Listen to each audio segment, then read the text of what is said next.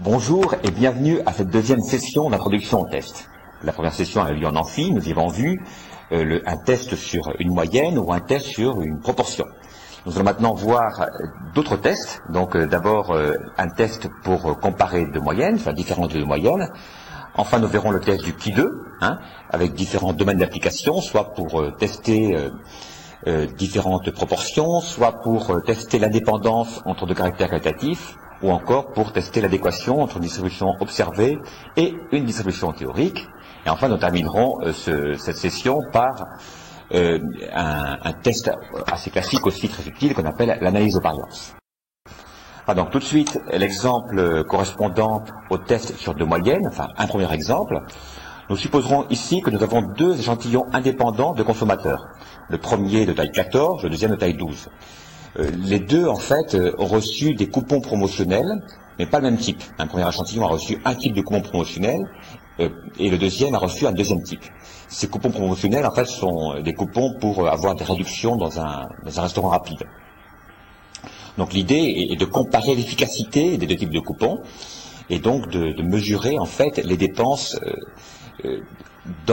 pour le premier échantillon qui a eu le premier type de coupon et pour le deuxième échantillon qui a eu le second type. Donc on a les deux séries de valeurs. On peut calculer les, deux moyennes, donc la moyenne du premier dans 29,7 et la moyenne du second qui est 25,9. La question qu'on se pose, c'est est-ce que la différence euh, entre M1 et M2 est significative? Alors, ça veut dire quoi? Ça veut dire que si on juge qu'elle n'est pas significative, ça veut dire qu'on on- on pense qu'elle peut être due au hasard. Au hasard d'échantillonnage, ça veut dire qu'on peut supposer que, dans ce cas-là, les populations sont les mêmes, c'est-à-dire qu'il n'y a pas de différence finalement entre avoir eu le premier coupon ou le deuxième, il n'y a pas de différence au niveau de l'impact, et que si on observe la différence, une différence sur les échantillons, cette différence est uniquement due au hasard d'échantillonnage. Voilà. Donc on va faire un test un test d'hypothèse.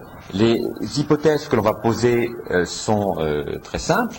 On va supposer en hypothèse H0, donc hypothèse du hasard, que la moyenne des consommations dans la population euh, des étudiants ou des personnes qui ont reçu euh, le premier coupon est égale à la moyenne des consommations dans la population des étudiants qui ont reçu le deuxième coupon. Autrement dit, on suppose que dans les populations, il n'y a pas de différence hein, au niveau impact euh, des coupons, au niveau consommation.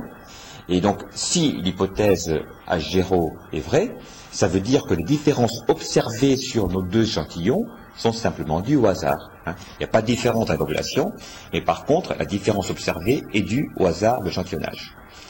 Et donc la contre-hypothèse H1, c'est naturellement euh, le contraire, c'est-à-dire que les moyennes de sont différentes. Voilà. Alors, c'est un test qui est assez facile à faire quand on dispose d'un tableur, donc d'un Excel par exemple, parce qu'il existe dans Excel une fonction test student, hein, qu'on apprendra à utiliser en TD, qui renvoie directement la p-valeur. C'est-à-dire qui renvoie directement la proba d'avoir une telle différence par le fait du hasard. Ce qui permet ensuite de conclure. Si la p-valeur est petite, en dessous du seuil de signification, par exemple en dessous de, en dessous de 5%, hein, vous pourrez donc rejeter l'hypothèse comme quoi les moyennes dans les populations sont égales, donc conclure que les écarts observés dans les deux échantillons sont bien significatifs.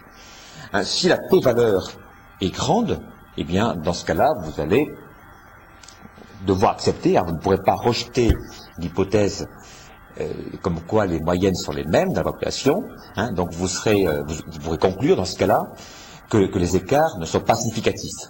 L'écart observé dans ce cas-là entre M1 et M2, on dira qu'il n'est pas, n'est pas assez grand pour rejeter l'hypothèse, il peut très bien être dû au hasard.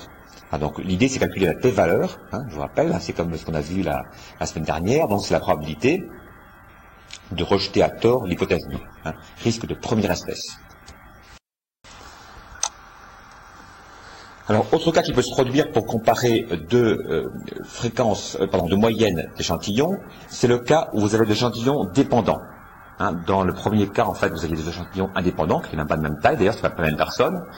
Euh, Dans certains cas, on aura des échantillons qu'on dira appariés. Appariés, ça veut dire que euh, c'est, par exemple, les mêmes personnes hein, qui ont répondu euh, à une question, d'accord, avant un événement et après un événement.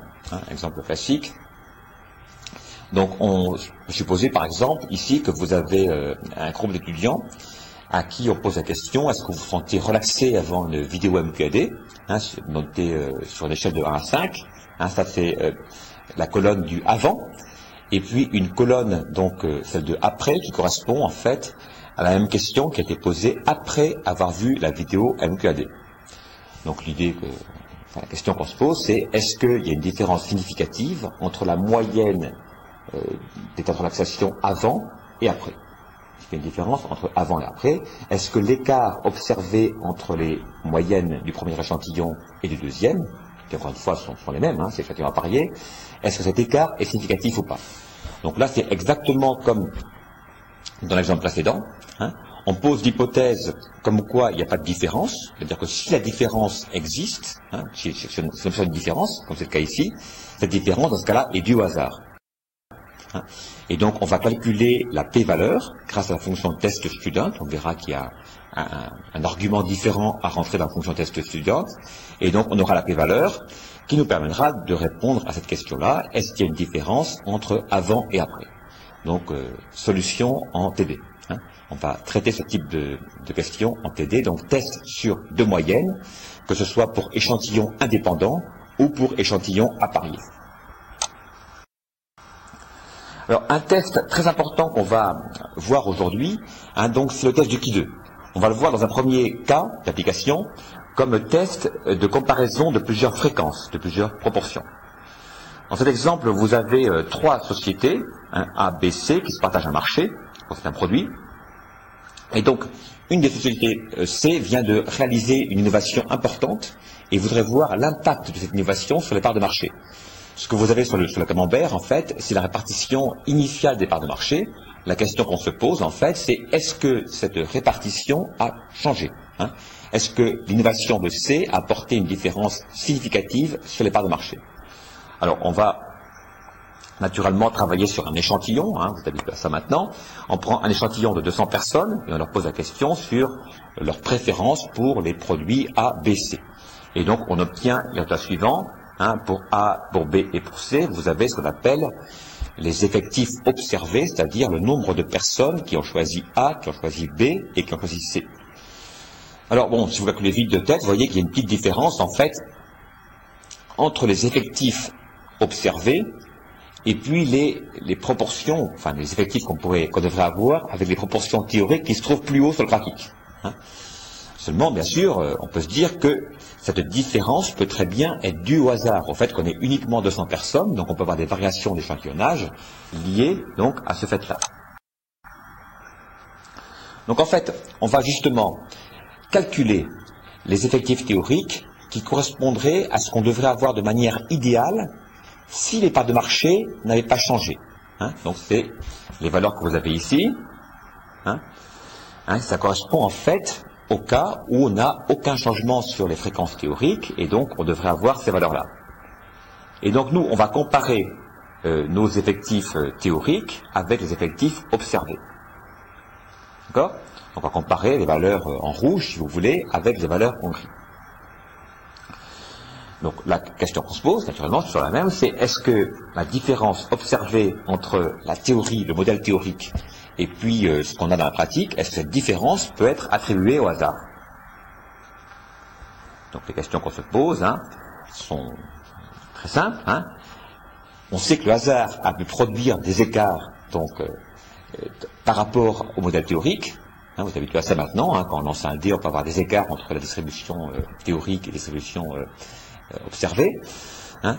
Est-ce que le hasard a pu produire de tels écarts? Est-ce que ces écarts qu'on observe ici sont acceptables ou pas hein Peut-il produire, le hasard, de tels écarts? D'accord? Alors, pour savoir si le hasard peut les produire, il va falloir les mesurer, ces écarts. Hein on va se donner un moyen de mesurer ces écarts pour pouvoir juger si les écarts sont importants ou pas. Et naturellement, si on trouve que les écarts sont, importants, si on juge qu'ils sont importants, hein, dans ce cas-là, nous pourrons euh, rejeter l'hypothèse comme quoi il n'y a pas de variation, il n'y a pas de changement avec l'innovation de C, c'est-à-dire que les parts de marché sont restées les mêmes, hein, donc c'est par hasard qu'on obtient ces écarts. Si les écarts, par contre, euh, sont importants, hein, dans ce cas-là, on, sera amené à, rejeter l'hypothèse. D'accord? Donc vous devez juger au départ, est-ce que les écarts sont importants ou pas? Alors, nous allons calculer les écarts grâce à une fonction hein, qu'on appelle le qui 2, le qui 2 calculé, qui est la somme des écarts au carré, les écarts entre effectifs théoriques et effectifs observés au carré, divisé par effectif théorique. Hein. Alors vous remarquerez que cette euh, grandeur, hein, cette mesure en fait est, bien positive parce que vous avez une somme de carrés. Si vous preniez, on avait déjà ça aussi maintenant, si vous preniez en fait la somme des écarts, le problème c'est que les écarts d'un côté compenseraient les écarts de l'autre. Les écarts en plus compensent les écarts en moins. Donc il est préférable d'élever ces écarts au carré. Alors ça, ça introduit un petit biais parce que ça donne un poids plus fort aux écarts importants, mais c'est une, mesure à laquelle on est habitué, donc la mesure des carrés. C'est la somme des carrés des écarts divisée par effectif théorique pour les rapporter en fait à quelque chose de, comparable. On trouve ici donc une valeur de 7,34. La question qu'on se pose, c'est est-ce que cette 34, c'est grand ou est-ce que c'est petit hein, Vous devez juger, est-ce que cette mesure des écarts, est-ce que le qui 2 qui mesure les écarts, donne une valeur qui est forte ou pas? Et encore une fois, je vous rappelle que si les écarts sont grands, hein, on va rejeter l'hypothèse euh, comme quoi euh, il y, a, eu conservation des parts de marché, et si les écarts sont petits, donc si le qui 2 est petit, hein, dans ce cas-là, on ne pourra pas rejeter, donc on devra accepter l'hypothèse. Donc on va comparer en fait cette valeur du qui de calculer avec une valeur limite lue dans une table. On peut aussi lire la valeur limite grâce à une fonction Excel. Donc il y a deux entrées dans la table de la fonction Excel. D'abord, comme toujours, le seuil de signification du test, donc le alpha, hein, le risque d'erreur de première espèce. On prend de manière assez classique alpha égale 0,05. Et puis donc, un deuxième argument rentrer dans sa fonction qui 2, on va le voir, hein, qui est le nombre de degrés de liberté. Donc dans ce cas-là, c'est le nombre de cases, enfin le nombre de fréquences comparées, moins 1. Hein. Donc vous aviez en fait trois euh, proportions à comparer, pour A, pour B, pour C. Donc ça fait trois cases, trois valeurs, si vous voulez, pour les effectifs. Donc on fait 3 moins 1 égale 2. Il y a 2 degrés de liberté par la fonction. D'accord? Donc on va utiliser celui du Excel, donc la fonction qui 2 inverse, hein, avec comme comme argument, comme paramètre, le 0,05 correspondant au risque d'erreur de la première espèce, et puis le 2 correspondant à 2 degrés de liberté. Et on observe donc, on, calcule, pardon, hein, on trouve une valeur de 5,99. Donc, finalement, si je récapitule, notre kit de calculé, donc il est plus grand que 7, dépasse le kit de limite qui est 5,99. Donc dans ce cas-là, on peut refuser l'hypothèse de conservation des parts, d'accord? C'est-à-dire que les écarts sont assez grands pour pouvoir rejeter l'hypothèse. Pourquoi? Parce que dans 95% des cas, les écarts devraient être, par le fait du hasard, s'ils sont dus uniquement au hasard, devraient être tels que leur mesure, hein, qui est le qui 2, devrait être plus petit que 5,99. Hein, le qui de limite, c'est 5,99. Or, vous avez ici une mesure des écarts, donc un qui 2, qui est plus grand que 5,99. Donc, on est dans le cas assez rare, 5% hein, en plus de, de, chance, où euh, les écarts sont, tels par le fait du hasard que la valeur dépasse cette valeur limite. D'accord? Donc dans ce cas, naturellement, on sera conduit à rejeter l'hypothèse comme quoi euh, les parts de marché ont été conservées, hein, puisque si on fait ça, si on rejette l'hypothèse, le risque d'erreur est faible, puisque c'est au plus 5%. Hein, les 5% de cas où, justement, par le simple fait du hasard, le kit de calculé dépasse le kit de limite. Très simple, dans ce cas-là, on rejette l'hypothèse à 0 et le risque d'erreur est au plus égal à 5%, donc risque de première espèce, rappelez-vous. Alors, euh, il y a une manière plus, simple, hein, plus simple pour faire le calcul. Hein, J'ai appelé ça ici variante méthodologique. Hein. Il vous suffit de, considérer donc euh, les, deux séries de valeurs. Donc la, première série correspond aux effectifs euh, observés et la deuxième série correspond aux effectifs théoriques. Et donc on peut directement calculer la p-valeur, c'est-à-dire la probabilité d'avoir de tels écarts par le fait du hasard, hein, par une fonction d'Excel qu'on appelle TESCI2. Un TESCI2 qui vous donne comme résultat une p-valeur, donc ici ça s'appelait PC parce que on appelle aussi parfois proba critique, hein, donc la p-valeur, comme on l'a appelé dans le cours, hein, qui est égale à 0,0255. Ça veut dire que vous avez 2,5 chances sur 100 pour que le hasard produise des écarts entre des solutions observées et théoriques qui sont aussi grands que ceci. Donc dans ce cas-là, comme la p-valeur est, petite, hein, dans ce cas-là, euh, même conclusion que précédemment, bien sûr, puisque c'est une variante méthodologique uniquement, même conclusion, donc comme la p-valeur est plus petite, elle est en dessous du seuil limite de 5%, dans ce cas-là, donc on va pouvoir projeter l'hypothèse donc de conservation des parts de marché. Une autre application importante, en fait, pour le test du Q2, c'est l'application au test d'indépendance sur deux caractères qualitatifs. Alors, c'est quoi Supposons par exemple qu'on s'intéresse euh, à savoir s'il existe un lien entre le sexe, euh, féminin-masculin, et le type de bière préférée. Donc il y a trois catégories ici, donc légère, blonde ou brune.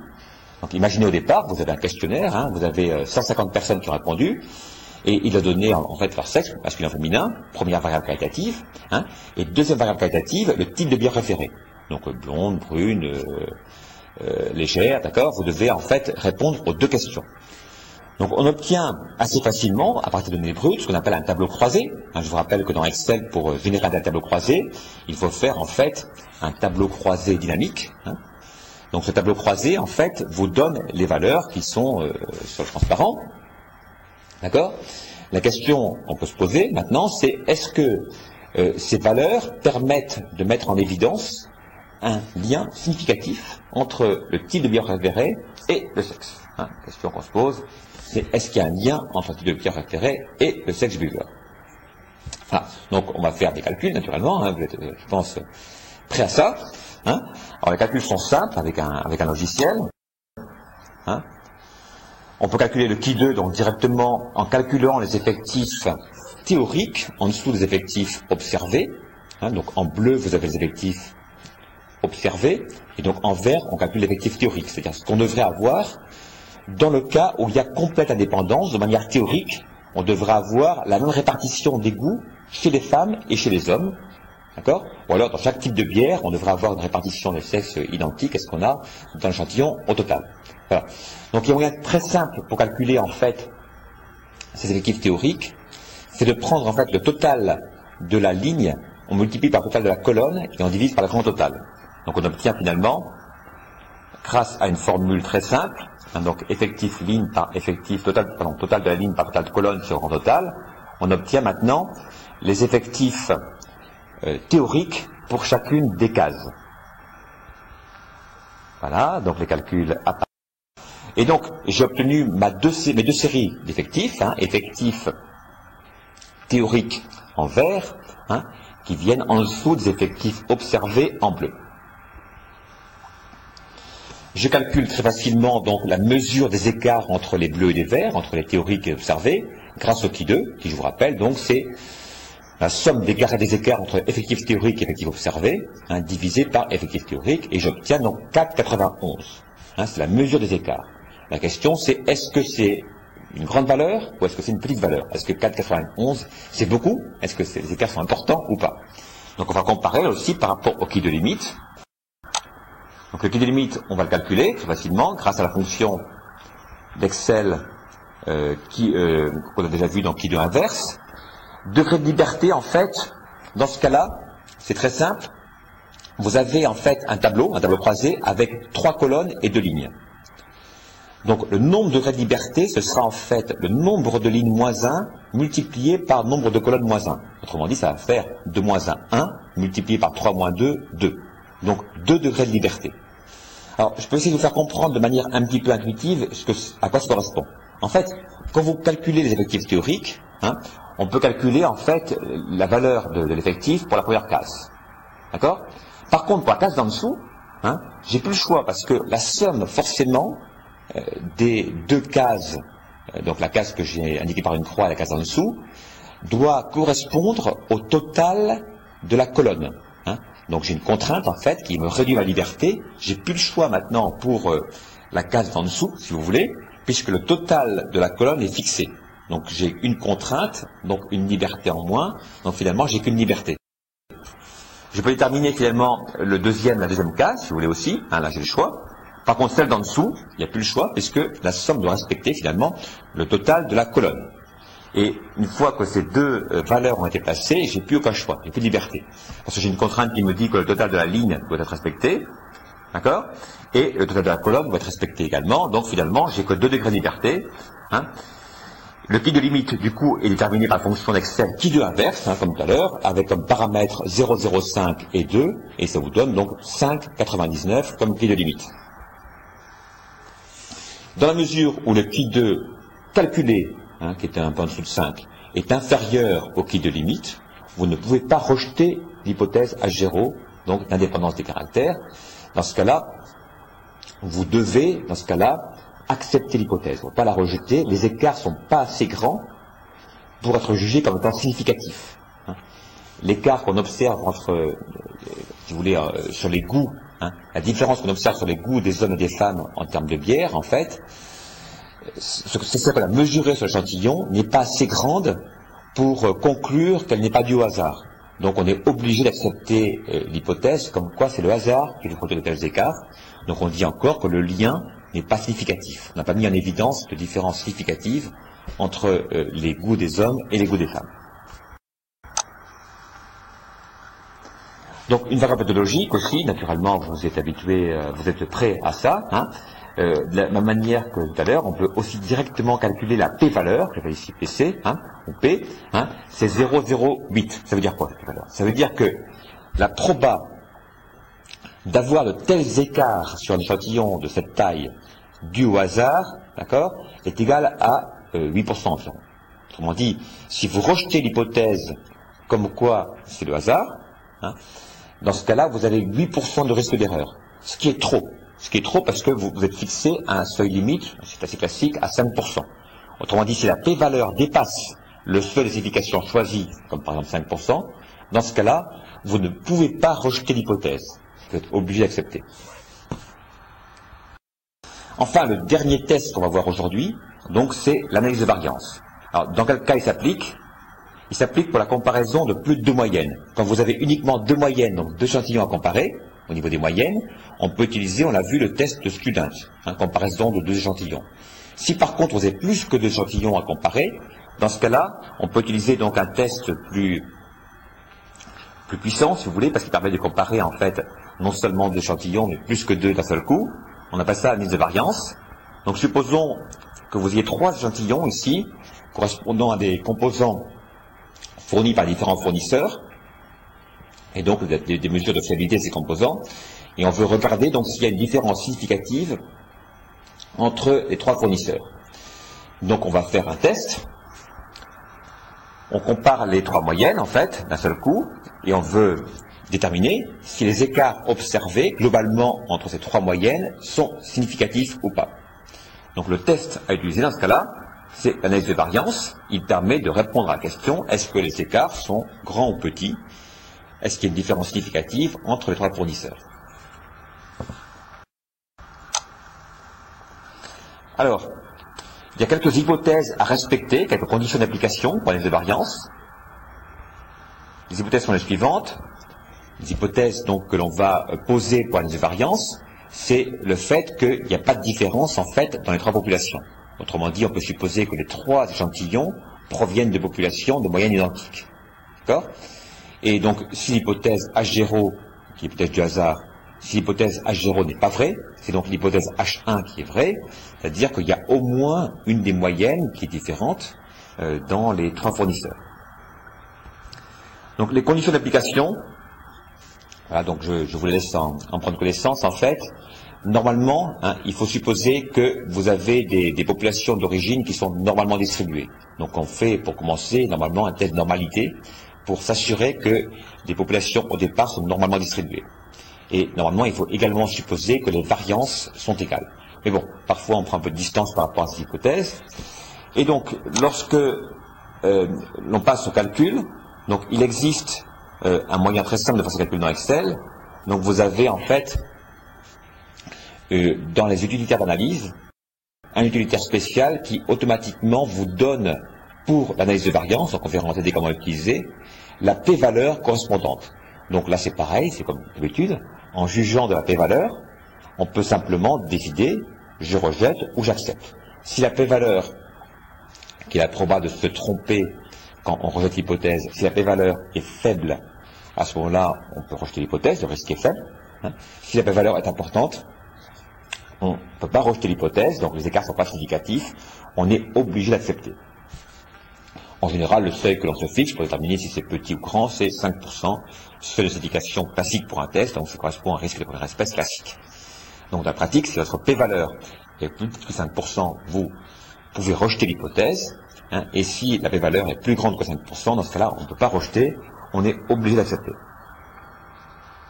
Donc dans ce cas-là, hein, dans la mesure où la p-valeur est petite, on peut rejeter l'hypothèse H0 et donc conclure à des écarts qui sont globalement significatifs entre les trois fournisseurs. Ah, donc merci de, votre attention. C'est une, session qui est un petit peu chargée, y a beaucoup de choses. Euh, elle n'est pas autosuffisante, bien sûr, parce que ce qui manque, euh, c'est la pratique. Hein. Donc ce qu'il faut, c'est avoir bien compris, un, peu compris, on va dire, les, principes de ce, de ce, qui était présenté. Hein. À chaque fois, le principe d'un test est le même, en fait. Hein. C'est-à-dire que vous avez une hypothèse H0 que vous testez, qui est, euh, c'est le hasard qui intervient. Hein.